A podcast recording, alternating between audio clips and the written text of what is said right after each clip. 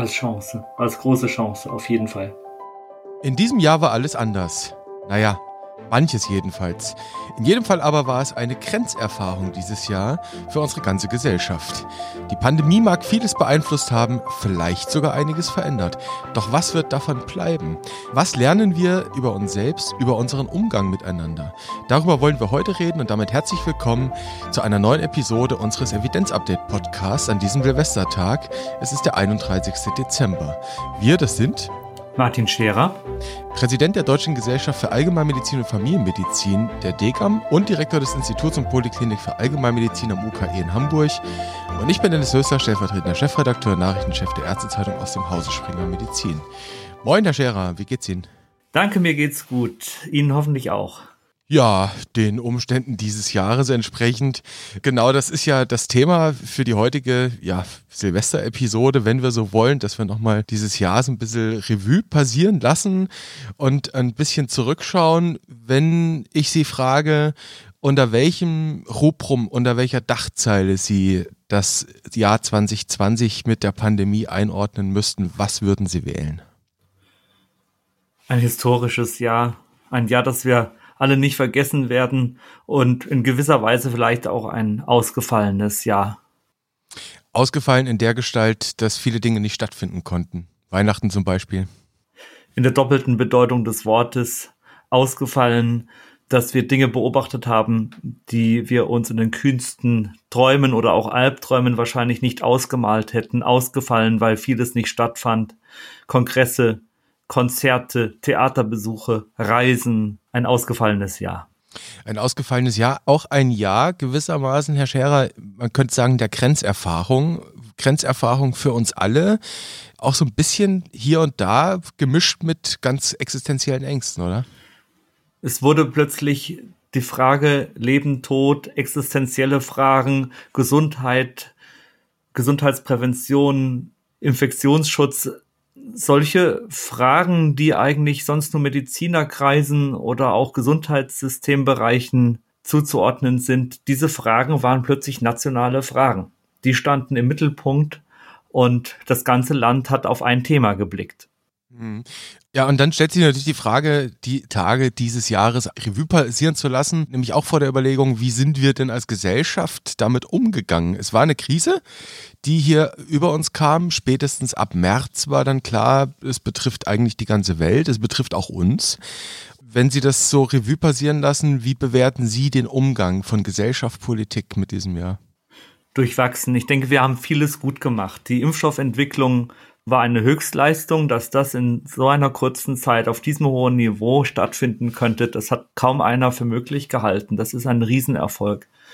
Das Medizinsystem, sowohl ambulant als auch stationär, hat seine Leistungsfähigkeit unter Beweis gestellt. Die Bürgerinnen und Bürger haben ihre Leidensfähigkeit unter Beweis gestellt und die Politik hat ihre Handlungsfähigkeit unter Beweis gestellt. Also da gibt es vieles, was uns Mut macht für die Zukunft und wo man auch sagen kann, das hat sehr gut funktioniert. Es gibt auch vieles, das können wir besser machen, wie zum Beispiel, dass wir die Alten- und Pflegeheime vielleicht etwas nachhaltiger schützen, dass wir in der Diskussionskultur an uns arbeiten, dass die Härte rausgenommen wird aus dem Miteinander. Da können wir noch ein paar Sachen machen. Im Großen und Ganzen sind wir bislang gut durchgekommen und können daraus, glaube ich, auch zehren und Mut fassen für das neue Jahr.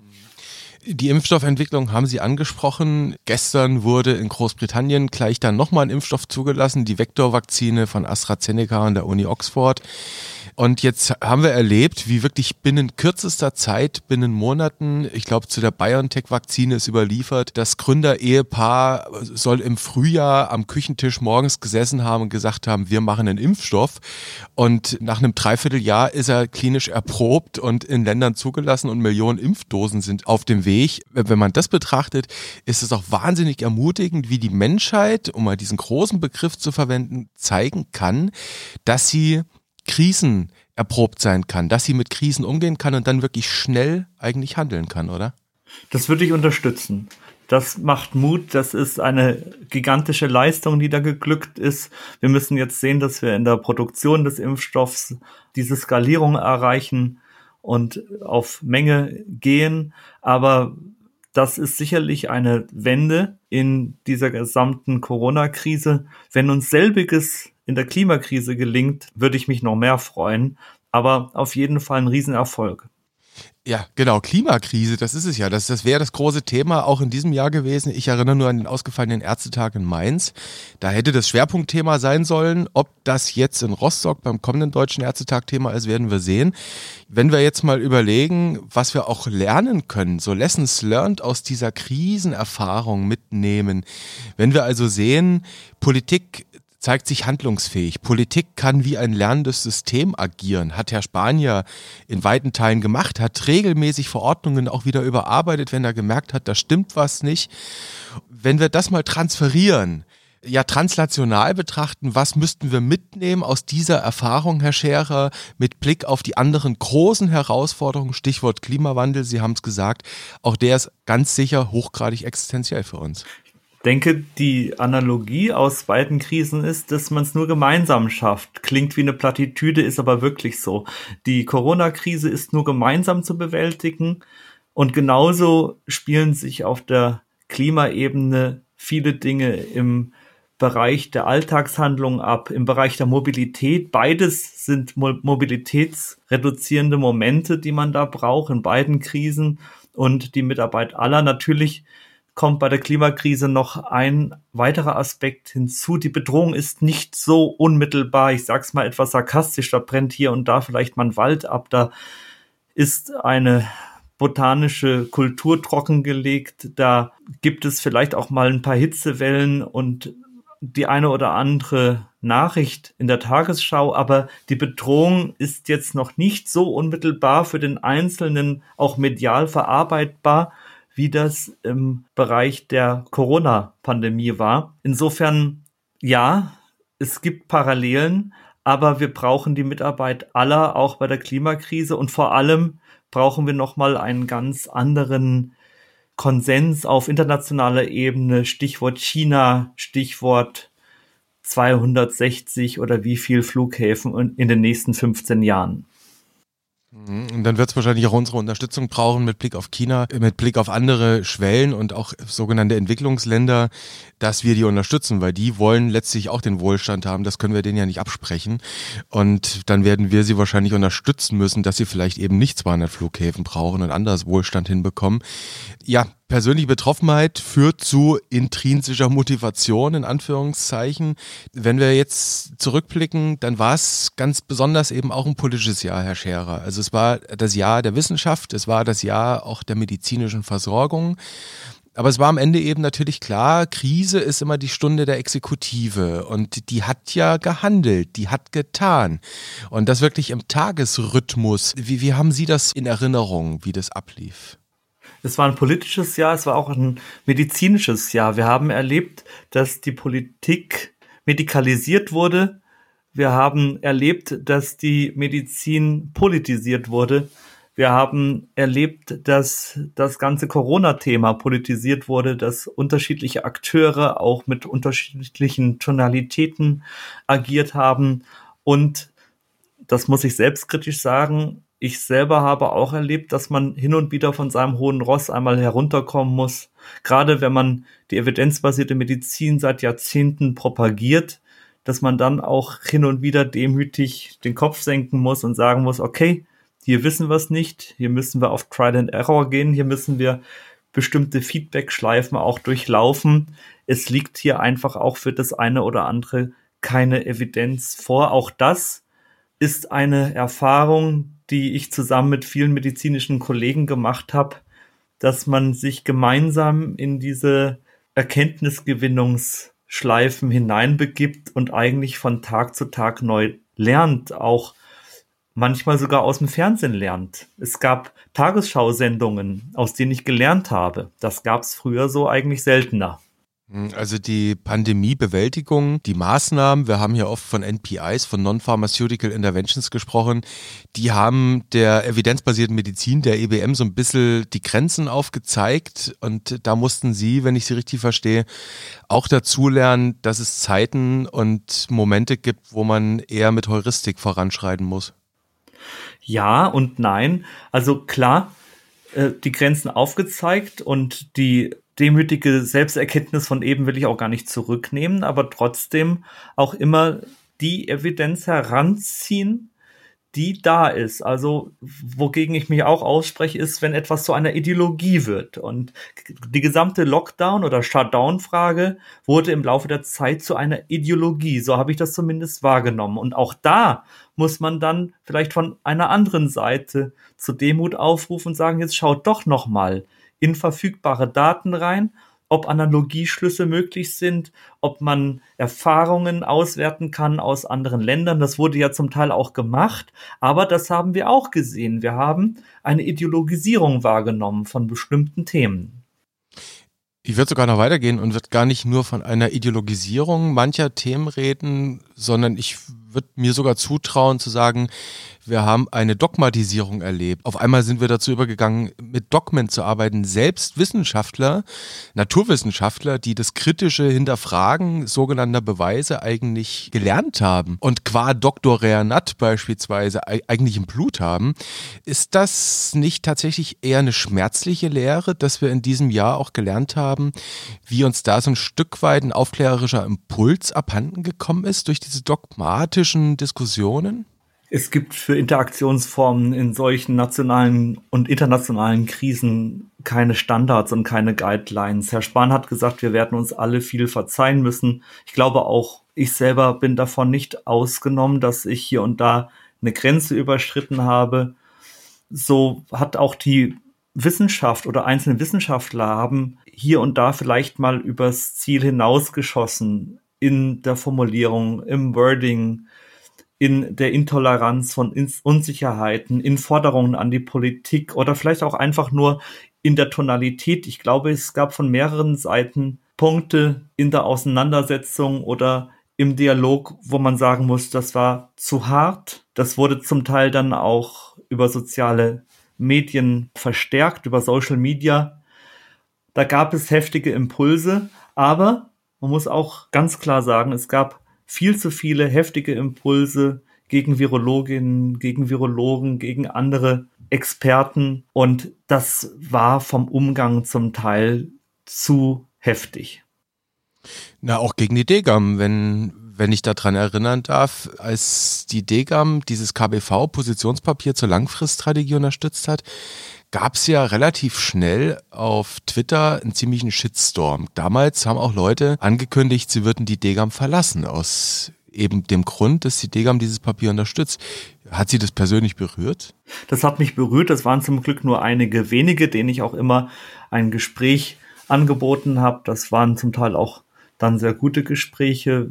Die Degam hat weit mehr Zulauf bekommen dieses Jahr. Aber es geht auch gar nicht so sehr um Zahlen, um Mitgliederzahlen, sondern es geht darum, dass das Gemeinsamkeitsgefühl da ist. Das Gefühl, dass man an einem Strang in dieselbe Richtung zieht, dass man nicht aneinander zerrt, dass man die Dinge nicht zu stark personalisiert oder die Menschen in Lager einteilt und dann gegen die Personen vorgeht. Und hier ist viel zu sehr gegen Personen vorgegangen worden, auch gegen ärztliche Kolleginnen und Kollegen.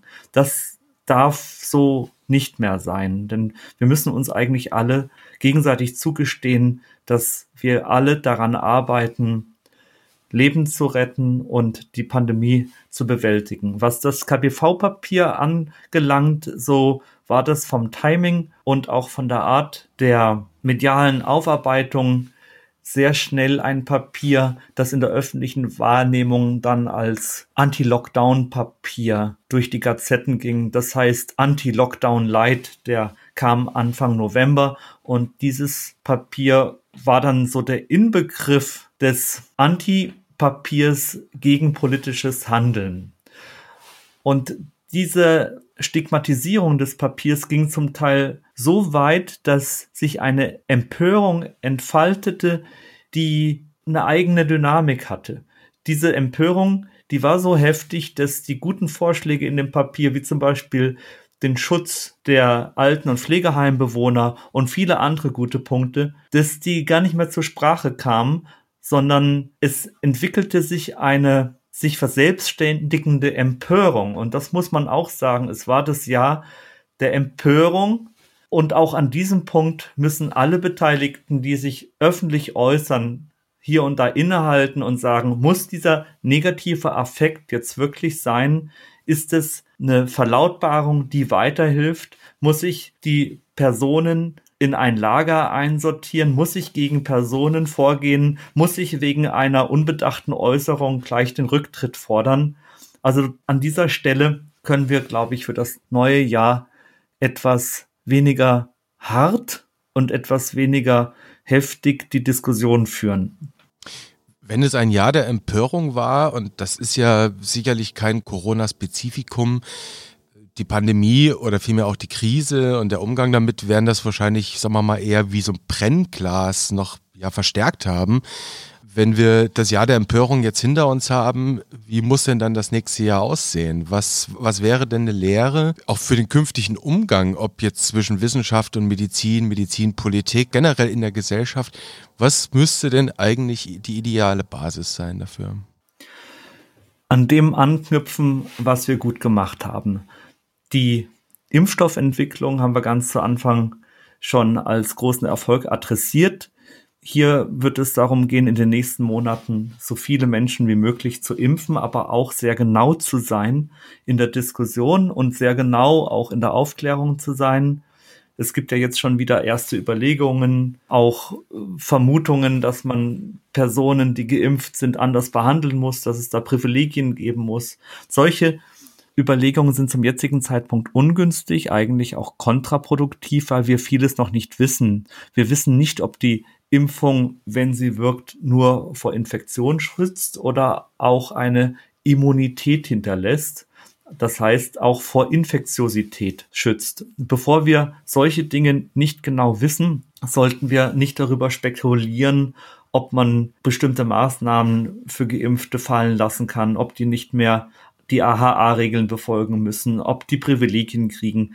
Das sollten wir nicht tun. Da brauchen wir erstmal mehr Daten, mehr Informationen und im Grunde genommen müssen wir parallel zu den politischen Maßnahmen, die im Augenblick noch aktiv sind, die meines Erachtens auch über den 5. Januar hinaus verlängert werden und auch verlängert werden müssen, die Basismaßnahmen aufrechterhalten und parallel dazu die Pflegeheime schützen und so viele Menschen wie möglich impfen. Also im Grunde genommen müssen alle Phasen der Pandemiebekämpfung parallel nebeneinander laufen und gerade die Containment-Strategie, das heißt die Eindämmung, die wichtig ist, um die Zahlen zu senken und gleichzeitig aber auch die Protection, nämlich die Schutzstrategie, die darf man auf keinen Fall gegeneinander ausspielen, sondern die müssen in voller Stärke nebeneinander herlaufen und auch mit gleicher Intensität verfolgt werden. Wenn man sich die mediale Berichterstattung anschaut, dann gibt es nur eins. Inzidenzen, Inzidenzen, Inzidenzen. So war das jedenfalls über viele Wochen und Monate. Und es schien nur eine Sache wichtig zu sein, nämlich die Zahlen zu senken. Das ist auch sehr wichtig, aber gleichzeitig muss genauso viel Energie und ich beobachte das lokal jetzt auch zunehmend in den Schutz der Alten- und Pflegeheime gesteckt werden. Da hätten wir ein halbes Jahr früher sein können, eigentlich auch müssen, ohne jegliche Schuldzuweisung. Aber diese zwei Strategien sollte man nicht gegeneinander ausspielen, sondern in voller Intensität gleichzeitig verfolgen. Haben Sie denn die Hoffnung, dass wir mal mit Blick auf die Pflegeheime und vergleichbare Einrichtungen, also da, wo besonders natürlich auch gefährdete Personengruppen eng zusammenleben, wo einfach Risiken qua Struktur, qua System erhöht sind, dass wir eine Lehre daraus ziehen als Gesellschaft, aber eben auch politisch letztlich umgesetzt, dass wir an diesem System nacharbeiten, weil ich meine, wir wissen alle, in der Pflege, in der Krankenpflege haben wir einen riesigen Allokationsmangel und in der Altenpflege generell haben wir einfach ein strukturelles Problem. Und am Ende ist der Schutz auch nur mit genügend gut bezahltem und gut qualifiziertem Personal zu machen. Das ist natürlich so, dass in der Krise sich Dinge aggravieren, die vorher auch schon ein Problem waren. Aber es ist auch wichtig, die Hochbetagten nicht pauschal als vulnerable Personengruppe zu bezeichnen, sondern da auch nochmal zu differenzieren. Sie haben es schon gesagt, die Alten- und Pflegeheime, die stehen an erster Stelle. Das hat die STIKO auch sehr gut gemacht, dass sie da den Akzent gelegt hat in ihren Priorisierungskriterien. Aber dann muss man noch mal unterscheiden. Es gibt dann noch die geriatrischen Kliniken, die Reha-Kliniken und dann gibt es auch die Pflegebedürftigen zu Hause mit sogenannter informeller Pflege, pflegende Angehörige oder auch ambulante Pflegedienste. Und die muss man natürlich gleichermaßen schützen. Die Todesfälle und die fatalen Verläufe, die beobachten wir leider in den Alten- und Pflegeheimen, weil da zunächst mal die Menschen sind, die auch eine Indikation haben für eine solche Einrichtung. Das heißt, sie haben ein besonders anfälliges Morbiditätsprofil, das Alter sowieso und dann sind sie in diesen Bereichen natürlich auch den nosokomialen Infektionen besonders ausgeliefert und wenn wir hier schon am Jahresende auch eine kleine Manöverkritik machen, dann hätten wir da besser sein müssen. Wir hätten die nosokomialen Infektionen, denn um nichts anderes handelt es sich bei Alten- und Pflegeheimen, die hätten wir reduzieren müssen. Die hätten wir in einem geringeren Ausmaß haben müssen, als wir es jetzt beobachten. Hm. Haben Sie die Hoffnung, dass wir als Gesellschaft dazulernen und dass wir das besser machen in Zukunft, dass wir da mehr sagen wir mal, Sinn und Verstand, mehr Energie auch investieren, uns darüber Gedanken zu machen? Ich hätte die Hoffnung, dass wir in künftigen Phasen erstmal bei der Bewältigung dieser Pandemie, aber auch bei Pandemien, die da noch kommen, etwas bewusster und flexibler verhalten bei der parallelen Anwendung unterschiedlicher Strategien, dass wir uns nicht zu sehr auf die Inzidenzen fokussieren, Natürlich spielen die Inzidenzen auch eine gewisse Rolle bei der Prüfung politischer Maßnahmen vor Gericht. Das darf man auch nicht vergessen. Also durch unsere Gerichtsbarkeit, die Gewaltenteilung und die Rechtfertigung politischer Maßnahmen bei den Gerichten spielen natürlich Inzidenzen auch eine Rolle. Das ist eine wichtige Größe. Aber ich hätte die Hoffnung, dass wir in künftigen Phasen dann auch etwas verstärkt auf Krankheitslast und auf Mobilitätsparameter schauen und dann auch sehr gezielt einzelne Risikogruppen schützen und noch eff etwas effizienter schützen, als wir das in diesem Jahr getan haben.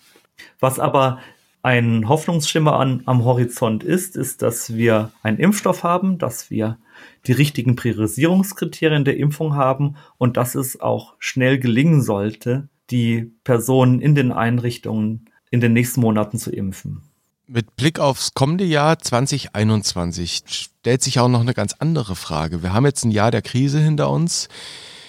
Ein Jahr, in dem wir gesellschaftlich viele Kraftanstrengungen unternommen haben und diese gesellschaftlichen Kraftanstrengungen, die drücken sich dann politisch immer auch in Geld aus. Also das Geld der Steuerzahler letztlich, es zahlt ja nicht die Politik, es zahlen ja wir.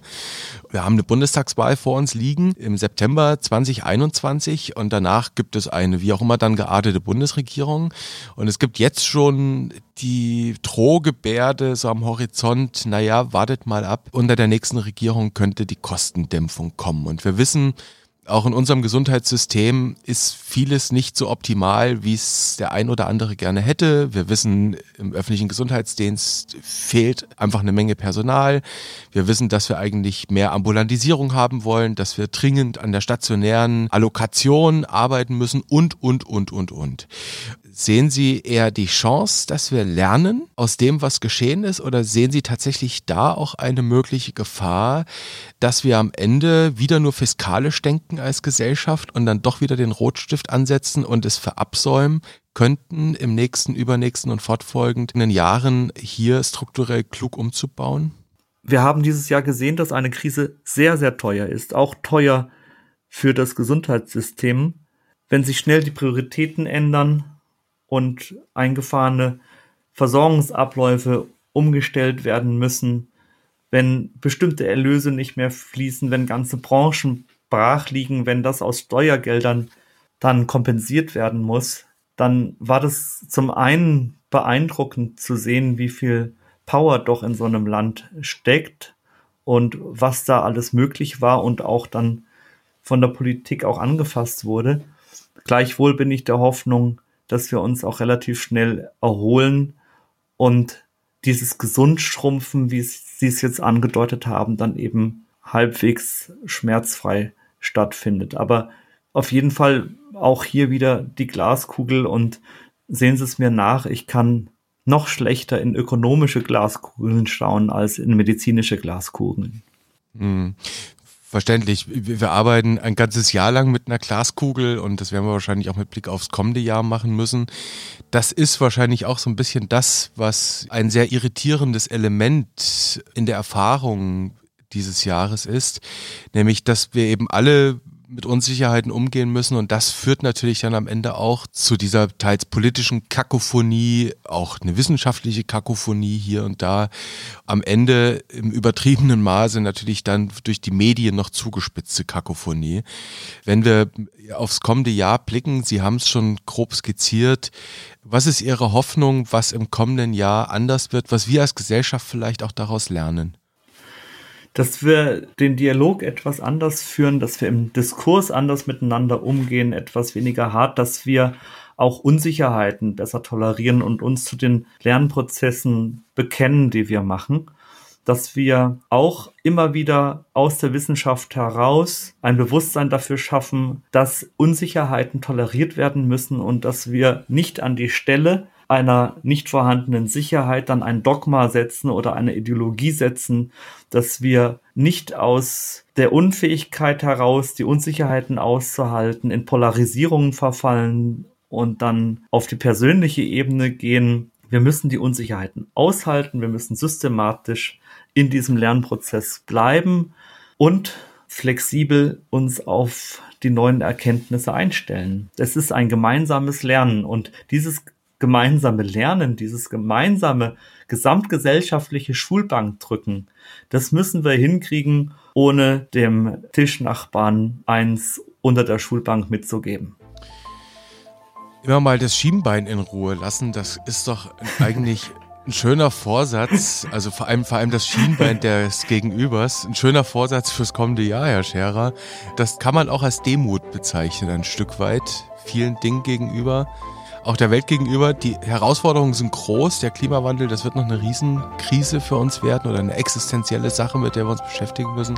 In diesem Sinne wünsche ich Ihnen und uns allen natürlich ein gutes, gesundes neues Jahr 2021.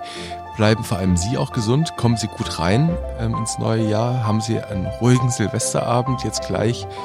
Und ich freue mich, wenn wir uns dann wiederhören an gleicher Stelle und auf gleicher Welle.